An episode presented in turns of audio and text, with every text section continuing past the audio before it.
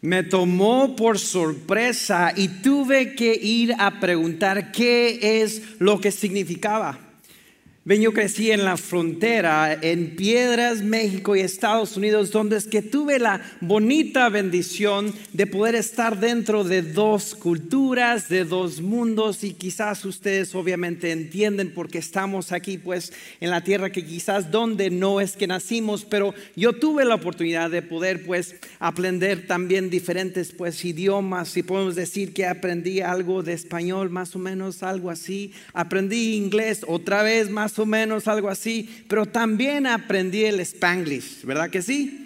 O lo pocho o lo tex-mex y no sé si es una bendición o si es una maldición, pero bueno, aquí estamos y les pido que sean pacientes conmigo, ven creciendo ah, como niño, pues desde mi infancia hasta como los 17 años tuve la oportunidad de pues... Ah, hablar el español y la el único tiempo que pude poder practicar mi inglés fue cuando los grupos misioneros venían de Estados Unidos y eso llegó a suceder quizás cinco a seis veces al año donde es que ellos venían a construir edificios, iglesias, campamentos, a tener campañas en las plazas con música, aquellos viajes misioneros.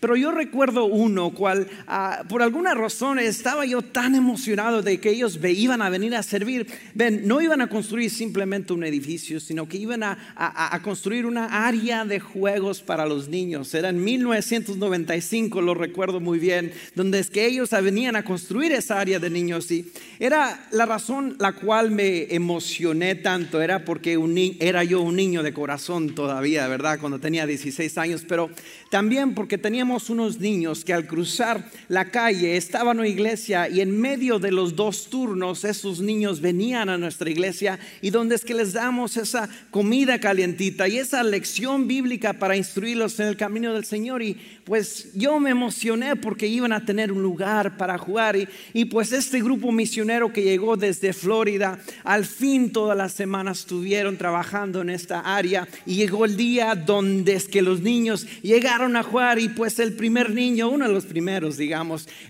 fueron, fui, fui yo, estuve ahí con los niños, estaba corriendo, subiendo y bajando la resbaladía y estaba tan contento, nada en el mundo me preocupaba hasta que me di cuenta, me sorprendió y tuve que ir a preguntar qué es lo que significaba. No sé cómo le hizo esta muchacha, pero acabó el juego y se fue y se cambió y de repente como que me di cuenta que estaba usando esta camiseta ella.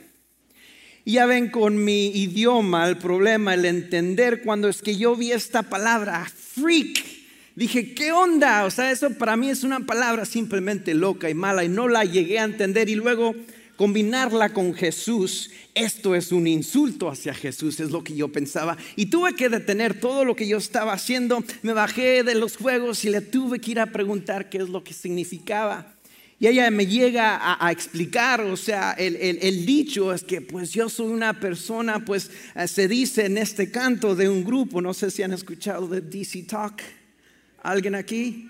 DC Talk, la, gran, no sabían aquel entonces, pero una, una gran banda de música cristiana, pues en mi era, en mis tiempos. Pero ella me explicó qué es lo que significa el dicho de Jesus Freak. Al explicarme eh, lo que me estaba diciendo, lo entendí tan fácilmente porque no solamente era por palabras, sino que por hecho que ella estaba viviendo esta vida donde que ella estaba loca por Cristo, que tenía este denuedo y quería servir a Jesús. Esta muchachita había viajado miles de millas para estar en un país ajeno, para construir esta área de juegos para niños que no hablaban su idioma, que no ah, se parecían, que no se veían como ella. Y pues si Dios amó al mundo, entonces esta muchacha también amaba al mundo. Esta persona era un Jesus freak, una persona loca por Cristo.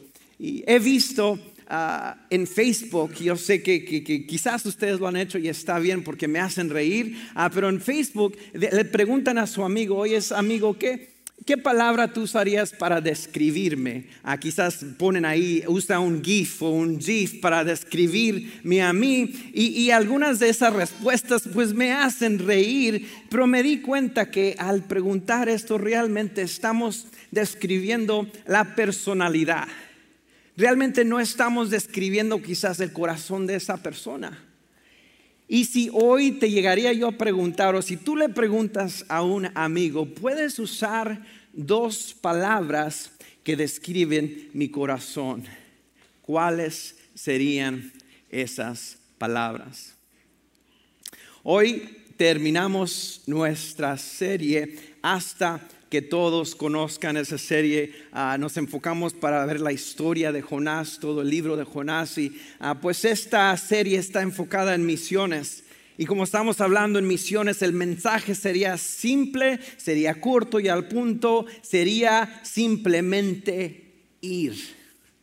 Vamos, id y hacer discípulos. El mensaje estaría bien simple, pero hay veces que es difícil ir cuando nuestro corazón está en la posición incorrecta o está en una, eh, eh, no, no, está bien nuestro corazón y es difícil ir. Y eso es lo que le sucedió a Jonás. Y vemos que, que para él el problema de no ir a Nínive nunca fue problemas financieros o problemas de salud o problemas del tiempo o del clima, sino que vemos que para él fue el problema de su corazón. Y así es que veamos rápidamente, son simplemente cuatro capítulos. Si llegara yo a describirles el libro de Jonás en, por medio de, un ángulo o la perspectiva de un corredor, esto es lo que el libro de Jonás sería. Capítulo 1 vemos a Jonás que él está corriendo de Dios. Él no quiere tener nada con Dios, está, está dando su carta de resignación y le dice a Dios, ¿sabes qué? No quiero nada, no quiero hacer eso ahorita. Ese es el capítulo 1. Capítulo 2, Él está corriendo hacia Dios. Vemos la escritura donde es que eh, en vez de ir a, Nínive se va a otro lugar y va al barco, del barco lo tiran al agua y del agua se mete en un pez dentro del pez. Después de varios días, Jonás está corriendo hacia Dios donde al fin se pone a orar y Señor, ayúdame. Capítulo 3 es el capítulo donde es que Jonás está corriendo con Dios. Y lo bueno es que pues él, le dijo Dios al pez que pues lo vomitara a esa tierra seca y Dios le da una segunda oportunidad que se levante y que vaya a Nínive a predicar lo que le había dicho. Y ese es el capítulo 3, él está corriendo con Dios. Y hoy vamos a estar viendo el capítulo 4 donde es que Jonás está corriendo a un enfrentamiento con Dios vamos a estar viendo que Jonás no está en la misma sintonía de la mente o con el corazón de Dios. Vamos a ver un tiempo de, como, como de, esa tensión, de, drama, donde es que simplemente Jonás no entiende lo que Dios está haciendo. Pero antes de entrar en el capítulo 4 tenemos que entender qué es lo que sucedió en el capítulo 3, pues no podemos olvidar del gran evento que sucedió. Ah, algo que jamás había sucedido y algo que jamás volvió a suceder sucedió en el capítulo 3. Vemos Jonás llegó a la tierra de Nínive y ni la predicación de Noé, ni la predicación de Billy Graham jamás tuvo 100% de conversión o personas que vinieran a Dios. Y lo vemos en el capítulo 3, donde está este avivamiento, donde el 100% de toda la ciudad llegó a entregarse a Dios. Algo, algo tan, tan, tan grande así, yo me imaginaría que Jonás, y si yo fuera Jonás, me, invitar a todos mis amigos nuevos, mis hermanos nuevos y decirles, ¿sabes qué vamos a hacer esa lumbre tan grande para poder mandar señales de humo hacia la ciudad de Jerusalén? Porque avivamiento ha llegado aquí a Nínive. Te hubieras imaginado que Jonás hubiera hecho esto, pero no. Lo que hizo Jonás fue completamente diferente. Les voy a pedir que abran sus Biblias y vamos a leer todo el capítulo 4. No se asusten, solamente son 11 versos. Pero vamos a leer para poder nosotros aprender y ver qué es lo que Dios nos está diciendo hoy. Si tienen sus Biblias, yo sé que Pastor Juan Pablo les ha pedido que la traigan y dijo que les iba a dar cinco dólares si traían su Biblia. Así es que felicidades. Gracias, Pastor Juan Pablo. Yo traje la mía. Tengo tres allá, así es que me tocan 20. Capítulo 4, versículo 1. Pero Jonás se quedó muy disgustado y se enojó. Entonces oró al Señor y le dijo, y bien Señor, ¿no es esto lo que yo decía cuando aún estaba en mi tierra? Pero eso, por eso me apresuré a huir a Tarsis. Ya sabía que tú eres un Dios clemente y piadoso, lento para la ira y grande en misericordia, y que te arrepientes del mal. Yo te ruego, Señor, que me quites la vida. Prefiero la muerte a la vida. Y el Señor le dijo, ¿te parece bien enojarte tanto? Entonces Jonás salió de la ciudad y acampó en la parte oriental de la ciudad. Ahí se hizo una enramada y se sentó bajo su sombra esperando a ver lo que le sucediera a la ciudad. Dios el Señor preparó una enredadera para que creciera por encima de Jonás y hiciera sombra sobre la cabeza y que le quitara el malestar.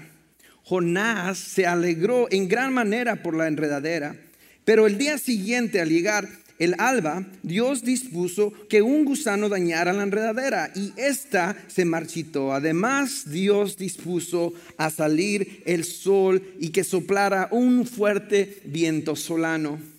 Y el sol le dio a Jonás en la cabeza. Este casi se desmayaba y hasta deseaba morirse y decía, mejor me sería morir que seguir viviendo. Entonces Dios le dijo a Jonás, tanto enojo te causa lo que le pasó a la enredadera. Y él le respondió, es tanto el enojo que me causa que hasta quisiera morirme. Y el Señor le dijo, tú sientes lástima por la enredadera, por la cual no trabajaste y a, la cual no hiciste crecer durante una noche, creció y a la noche siguiente dejó de existir. Y yo no habría de tener piedad en Nínive esa gran ciudad con más de 120 mil habitantes que no saben distinguir cuál es su mano derecha y cuál es su mano izquierda.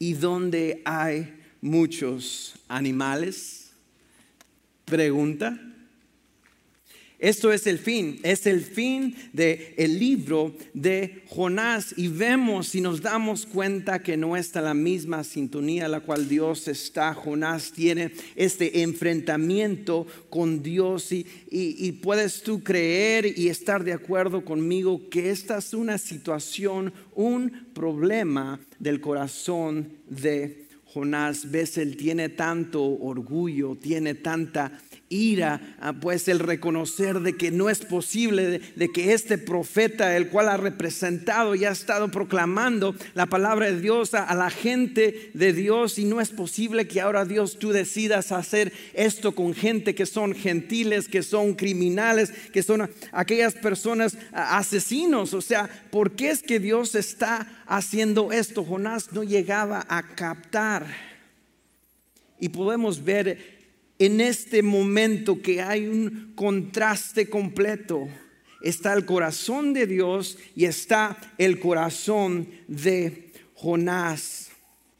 Pero que la palabra de Dios nos, nos dice que nosotros fuimos creados a la imagen de Dios, a la imagen de Dios. Él nos creó, Él nos hizo hombres y mujeres a su imagen. ¿De dónde es que viene este contraste? Esta desconexión. Pero preguntémonos hoy al leer esta historia, ¿qué es lo que Dios nos está diciendo hoy Vean, el libro de Jonás termina en una pregunta. Normalmente cuando Olga termina una pregunta, una película nos deja, como decimos, un cliffhanger. Sabemos que, que va a haber otra película, quizás después parte 2, parte 3, para entender que es el final. Pero aquí no llegamos a ver el fin, no llegamos a saber qué es lo que Jonás le responde a Dios. Y, yo creo que esto está escrito en una forma en la cual nosotros debemos de reflexionar, porque creo que Dios nos está haciendo esa misma pregunta hoy. Nos pregunta, ¿qué no tienes tú compasión por las cosas que yo tengo compasión por, estas personas? ¿Qué, no valoras las cosas que yo valoro? Él nos está preguntando hoy en día, ¿qué no tienes tú mi corazón? ¿Qué no puedes entender? No puedes ver quién soy yo y tener mi corazón. Y es por eso que es tan importante, iglesia, de que Dios, el creador del universo, tenga ese derecho de venir a revisar cómo es que está nuestro corazón. Y es por eso que Dios es quien pesa los corazones. Dios es quien pesa los corazones y Él tiene todo el derecho porque sabes que Dios nos conoce, que Dios conocía a Jonás y, y por falta de palabra o ejemplo, o sea, Dios es el mejor psicólogo del mundo, Él no necesita que leer ningún libro moderno, sino que Dios reconoce todos nuestros sentimientos, todos nuestros pensamientos, Él conoce todas nuestras altas, todas nuestras bajas, Él conoce todo lo de nosotros y es por eso que Él tiene el derecho de venir a revisar nuestro corazón. El mismo Jeremías, un profeta mayor de la Biblia, dice, Engañoso es el corazón más que todas las cosas y perverso. ¿Quién lo conocerá? Cuando andabas de novio y novia, usabas esa palabrita, ay corazón, quizás todavía la usas. Pero la palabra de Dios que ese corazón es engañoso, wow. El corazón es engañoso y es por eso que esta constancia, este, este chequeo constante de Dios, que Él pueda venir sobre nuestras vidas y tener ese, ese estudio espiritual sobre nuestro corazón y revisar de que nosotros estemos bien y, reconocer que, que, un grado, veamos, un grado en la dirección incorrecta nos, nos lleva a la destrucción y es por eso que ese grado, esa condición de nuestro corazón es tan importante que Dios y venga y revise nuestro corazón porque eso era precisamente lo que Dios le estaba haciendo a Jonás. Dios le hizo esta pregunta. ¿Te parece bien enojarte tanto? Me imagino, ¿verdad? Cuando entramos a la oficina del psicólogo, yo nunca he estado ahí, les prometo. Pero me dicen ah, que preguntan, ¿cómo es que te hace sentir eso? How does that make you feel? Y uno empieza a responder y ojalá que sí mismo con las respuestas, que de ahí pueda salir la raíz del problema y poder reconocer y quizás a veces responder su propia respuesta de su propio problema. Y yo creo que aquí Dios le está diciendo a Dios, tienes derecho de enojarte. O sea, ¿qué no entiendes que lo que yo he hecho, el salvar a estas personas, es actualmente algo bueno? ¿Qué no puedes reconocer esto? Y eso es lo que está haciendo ah, Dios con Jonás. Pero veamos que Jonás tiene esa actitud y él está pensando, está enojado y dice, esos mocosos, no confío en esas personas. No creo que ellos realmente han, han, aceptado o se han arrepentido o, o, realmente han conocido al Dios cual yo conozco. Y él está un poco enojado, pues, ¿por qué es que Dios salvaría a esas personas? Ese contraste. Y Jonás se encuentra en esa posición. Proverbios 21.2 dice, el hombre cree que todo camino es recto pero el Señor, ¿qué es lo que hace? Él pondera los corazones. Yo me imagino a Jonás, pues después de que salió Jonás, dice aquí que él salió con un berrinche, él salió de la ciudad. Entonces Jonás salió de la ciudad y él con esa mente eh, se sienta en una lomita sentado, si se imaginan a Jonás en la línea 50, en the 50 yard line, queriendo ver el, el juego, queriendo ver el fuego del cielo que caiga porque él sabía y pensaba que esta persona esas personas no se habían arrepentido. Él no quería ver que esas personas fueran salvas. Qué contraste del corazón de Dios. Ponemos a decir, Jonás, ¿qué es lo que estás haciendo? Lo triste del caso es que hay veces que nosotros hacemos esto, nos sentimos como esos cristianos orgullosos que, mira, esa persona, esa figura política, ese actor famoso de Hollywood está diciendo un salmo, escribió un canto cristiano, pero yo sé que mañana van a andar de parranderos y van a arruinar la reputación cristiana, pero noticias para ustedes. No hay que defender la reputación cristiana o de Cristo porque Cristo es rey por siempre y no importa nosotros como iglesia, en vez, ¿sabes qué? Quizás hay luz por esa entradita donde es que Él está empezando a escribir a cantos de Dios. Y oremos por esas personas, oremos que Dios ponga personas y hombres y mujeres de Dios que lo rodeen, que, que oren por ellos. Y lo hacemos nosotros mismos hoy en día y hay que tener mucho cuidado. Y es por eso que nuestro corazón debe de siempre estar en las manos de Dios. El corazón de Dios es paciente. No solamente para las personas de Nínive, no para el pueblo, sino en este instante, en esta historia, vemos que Dios está siendo muy paciente con Jonás. Y, y vemos dentro de esta historia, nuevamente les digo, Jonás piensa que está viendo una película, que está ahí sentado viendo, pero realmente la película se trata acerca de él en este instante. Y Dios está siendo bien paciente con él. Y Dios preparó esta planta para él, le trajo esa, esa cobertura. Y lo triste del caso es que Jonás está ahora contento, está feliz. No está contento de que haya avivamiento, pero sí estoy contento de que tengo esta sombra, ese contraste. Y Dios quiere y está usando este, esta forma, ah, digamos, esta es como una lección práctica. Dios le da esta planta y de ahí me imagino tenemos que entender primero que esta planta es algo tan milagroso como el pez que vino y se lo comió. Dios preparó ese pez, Dios preparó esta planta y ahora vemos que, eh, eh, vemos, me imagino, a Jonás en este instante, como no tiene ningún otro humano, ninguna otra cosa viviente alrededor de él, se, se acerca tanto a esa planta eh, de que le empieza a hablar, o sea, como la historia de Castaway, la película, si recuerdan de Tom Hanks él está hablando a la pelota, ah, está solo ahí. Me imagino lo mismo, Jonás le está hablando a esta planta, es lo único que está viviendo alrededor y él le empieza a hablar a la planta. Eso no está en la Biblia, pero me imagino que llega a ese punto. Por después de eso, pues está tan cerca a esa planta pero llega el gusano, el gusano viene y, hace que la planta se marchite y luego después también le preparó entonces ese viento que vino y ahora el sol le está dando y él prefiere nuevamente morir. Vemos que estas cosas están sucediendo por suceso y, y Dios nuevamente, aunque son cosas que para él son pésimas y es lo más terrible del mundo, pero Dios está usando estas lecciones prácticas para traer el corazón de regreso hacia Dios. Y digo esto en una forma muy cuidadosa.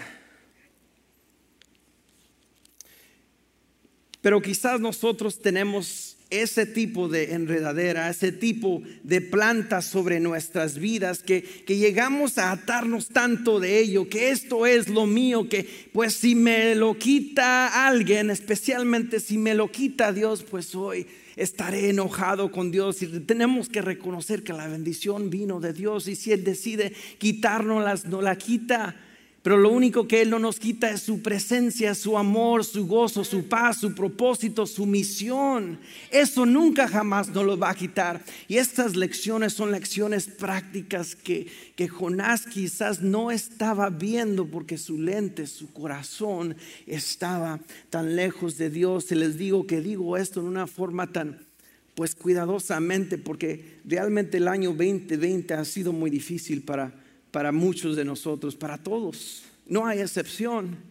Nadie puede decir, sabes que el 2020 fue el mejor año para mí, pero han visto tantas situaciones y circunstancias dentro de nuestras familias, dentro de nuestra iglesia. Algunos han perdido trabajo, algunos han perdido una persona que aman, algunos han tenido que, que mudarse, han tenido que dejar a sus amigos. Y estas cosas ¿Qué tal si Dios no está usando estos momentos en una forma práctica para poder nosotros acercarnos al corazón de Dios?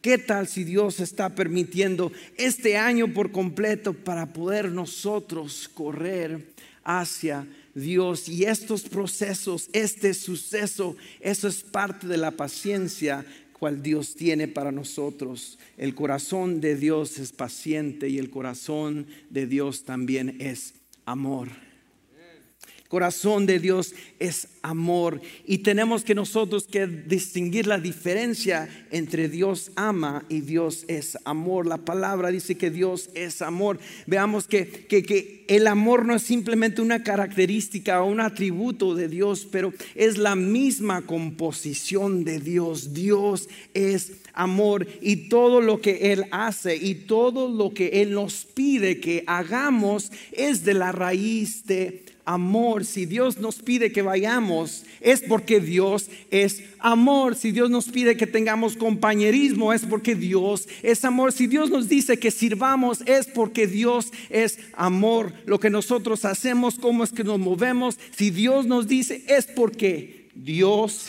es amor. Veamos esta historia de Jonás. Jamás le dijo Dios a Jonás, Sabes que la forma en la cual tú usas tu túnica, la forma en la cual tú te vistes, me recuerda mucho a la gente de Nínive. ¿Sabes qué? Se me hace que te vas a llevar súper bien con las personas de Nínive. Ya, ya puedo ver que las amas. Pero lo que Dios no dijo es que ve porque tú las amas, sino que Dios le dijo, ve porque yo las amo. Si tenemos que entender, ve porque Dios los ama y Dios ama a los chinitos, Dios ama a los mexicanos, Dios ama a los de Irak, Dios ama a los de Irán, Dios ama a, los árabes y Dios ama a, a los puertorriqueños, Dios ama a todos. Y todo esto viene de la raíz del amor de Dios. El corazón de Dios es amor.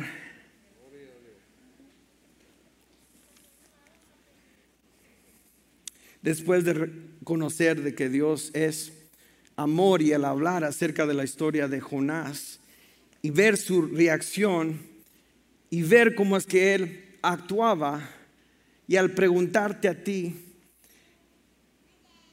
esto es importante. Te pregunto a ti, ¿sería para ti más importante tu propia plantita y refugio que las almas que te rodean? Llegamos a este país, pues acudimos muchas bendiciones, diferentes experiencias. Tenemos la oportunidad de bendecir a nuestras familias en nuestros países donde es que venimos.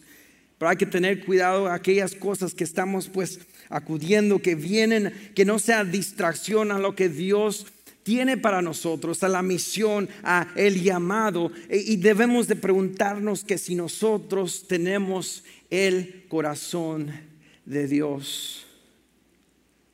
Mateo 5:8 dice esto, bienaventurados los de limpio corazón, porque ellos verán a Dios. ¿Quién quiere ver a Dios? Yo quiero ver a Dios hoy, yo quiero ver a Dios ayer, yo quiero ver a Dios mañana y el próximo día. No quiero esperar a la eternidad, pero sino que hoy quiero ver a Dios y simplemente la idea de que, de que el no poder ver a Dios, eso me mataría, el poder, e, el, pensar que el estar lejos de Dios me mataría. Y, y sabes que yo tuve una época en mi vida cuando es que yo me fui al colegio y, estuve ahí por tres años en un colegio bíblico siguiendo mi llamado y Dios abriendo estas puertas desde México me llevó a Minnesota para estudiar. Pero el, el semestre antes de graduar yo decido simplemente, ¿sabes qué? No sé qué estoy haciendo, tengo que figurarme. Voy a salirme de la escuela y en ese entonces alguien ya me había ofrecido un trabajo que me pagaba 80 mil dólares, imagínense. Un, un niño de 20 años y alguien me está dando 80 mil dólares y yo pensando que yo tenía esa cobertura, que tenía todo lo que necesitaba, empecé yo a juntarme con, ah, personas que no debería estar con ellos, mi tiempo, mi momento, mis recursos, todo lo que yo tenía, empecé a invertirlos en cosas que no le agradaban a Dios. Y doy gracias a Dios por mi papá, porque él viene y me dice, Mario, mira, estás haciendo esto que, que, no, no le complace al corazón de Dios. Y mi papá me viene y me dice, estás haciendo A, B, C, D, E, F, G. Y la lista seguía y yo, yo dándome cuenta, like, wow, este es un momento que me... Eh, gracias papi, pero pues estoy bien, pero viene y me dice esto, Mario, no te conozco, no sé quién eres. Si sigues haciendo esto, no te puedo llamar mi hijo. Mi propio padre me dice esto.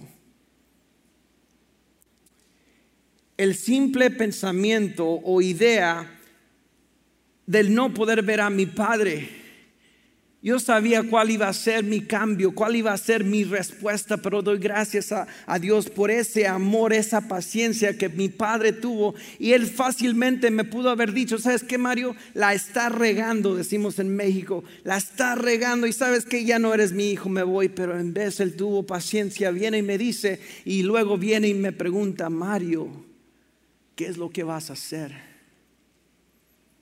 Y gracias a Dios ese fue un gran chequeo a mi corazón.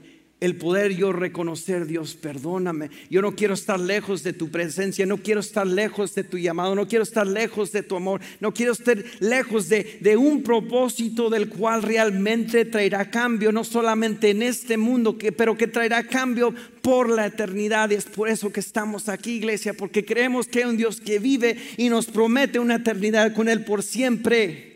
Y es por eso que estamos aquí, iglesia.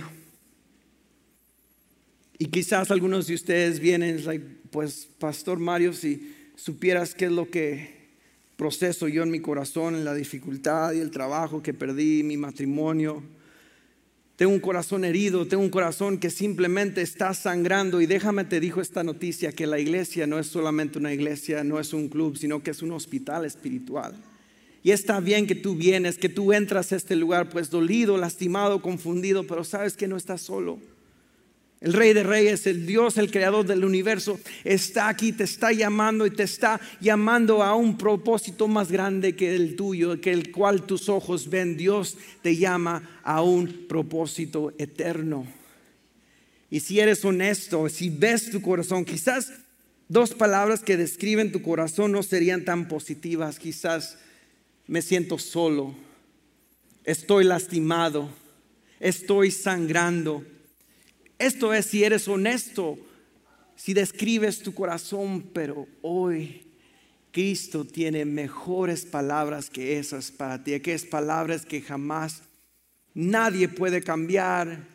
Él viene y te dice, hijo mío, amado, él viene y te dice, aquí estoy. Él viene y te dice, vamos. Él viene y te dice, hay más. Él viene y te dice, te amo.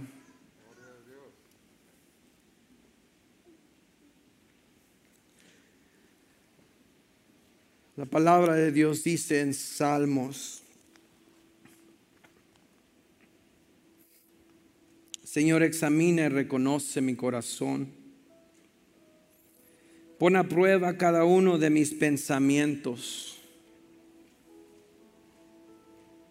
Así verás si voy por mal camino y me guiarás por el camino eterno. Examina mi corazón. Padre, venimos delante de ti hoy y te damos gracias, Padre, por tu palabra que es fiel, que es eficaz, que viene y nos habla, Señor. Y hoy venimos con corazones humildes, primero declarando que tú eres Dios y que sin ti no somos nadie. Y Padre, te pido que en estos próximos segundos que tú vengas, Espíritu Santo, y nos hables a nuestros corazones que aquellas voces que nos dicen, aquellas voces de este mundo, esas expectativas que nuestros amigos, que nuestros jefes, que nuestros familiares, que nuestros parentales ponen sobre nosotros, que esas expectativas, Señor, que tú las derrumbes, Señor, que podamos nosotros alinear nuestro corazón a aquellas cosas que se alinean a tu corazón, Señor. No queremos ser Jonás. No queremos sentirnos privilegiados y el ignorar el hecho de que tú amas a todo el mundo y que no, tú nos pides que vayamos, que vayamos y de ser discípulos, dice tu palabra. Ese mandato viene de amor y queremos ser una iglesia en la cual nosotros cumplimos con tus promesas, cumplimos con tu llamado, Señor, ayúdanos hoy. Danos tu corazón, Señor.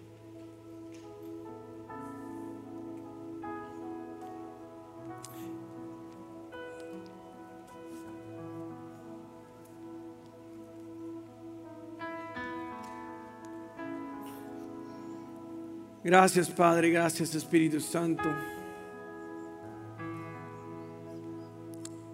Espíritu Santo me dice que hay personas aquí que deben dejar de, fingir, dejar de, de cubrir, dejar de esconderse.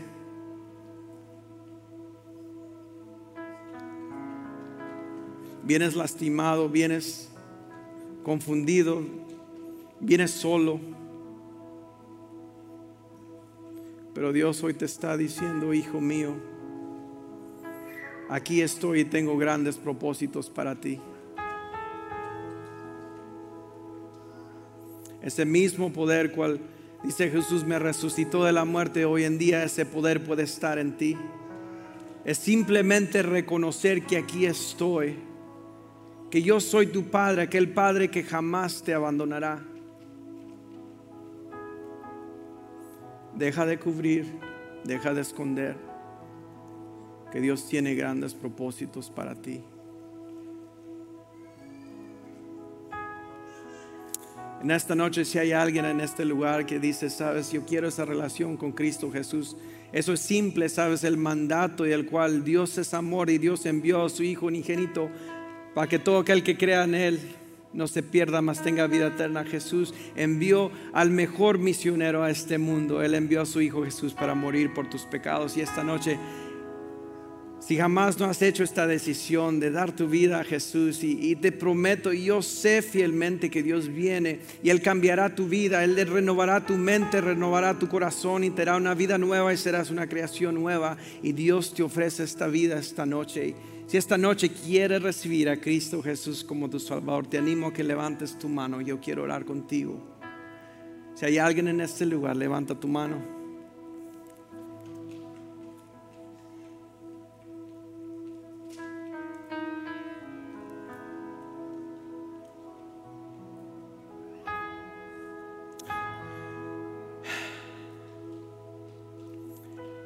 ¿Cuántos dirían que esta tierra la cual estamos es una pregunta, puedes irte de un lado a otro, no sé, ¿en dónde es que estamos? Es una tierra ajena.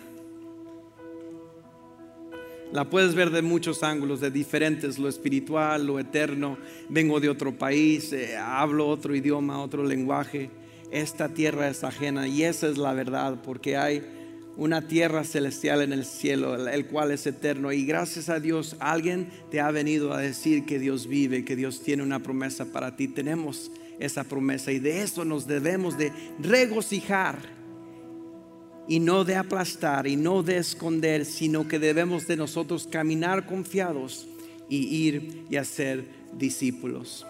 Esperamos que esta serie de misiones te haya sido no solamente de bendición, pero ojalá te haya empezado ese fuego de ver esas opciones. ¿Qué es lo que Dios tiene para mí? ¿A dónde es que Dios me está llamando a servir? Quizás es a las naciones, quizás a, es a tu vecino que, que es árabe, que es egipcio. ¿Sabes que Hablé con un misionero de Egipto y me dice, que los mejores misioneros, si llegaras a enviar a alguien a Egipto, sería una persona hispana, porque ellos reconocen muy bien la hospitalidad. El poder sentarse, el poder hablar el uno al otro, y poder estar simplemente calmados. Y, y esa relación llega a romper muchas barreras. Y sabes, Dios te ha creado como eres por un propósito y con un propósito. El hecho de que no eres de aquí, que vengo de otro país, eso no importa. Dios te ha creado como Él te quiso crear y eres único y Dios tiene un llamado para ti. Así es que salgamos de este lugar con gozo, salgamos de este lugar con propósito que Dios nos llama a ir. Iglesia, les amo y gracias por permitirme estar aquí.